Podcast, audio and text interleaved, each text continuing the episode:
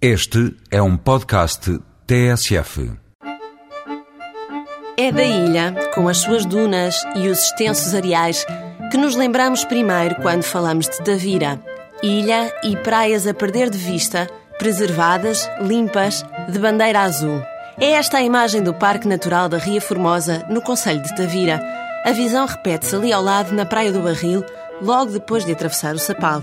E no Sapal, se optar por um passeio a pé, porque também se pode ir de comboio, no Sapal há de encontrar um grande número de espécies protegidas entre aves, crustáceos e plantas aquáticas. No que toca a paisagens naturais, a Ria Formosa não é o único espaço que Tavira tem para oferecer.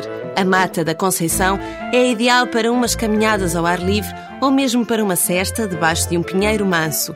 A mata, com mais de 450 hectares, conta ainda com um observatório de aves sobre a Ribeira da Gafa. Mais longe, a 7 km de Tavira, na freguesia de Santo Estevão, encontra-se a Ribeira da Seca.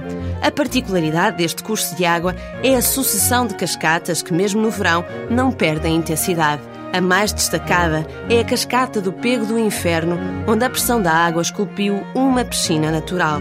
O ambiente é convidativo a banhos, mas saiba que se mergulhar aqui é provável que se cruze com sapos, cobras e outros animais escorregadios. É que nestes percursos junto a Tavira, os encontros com a natureza são mesmo imediatos.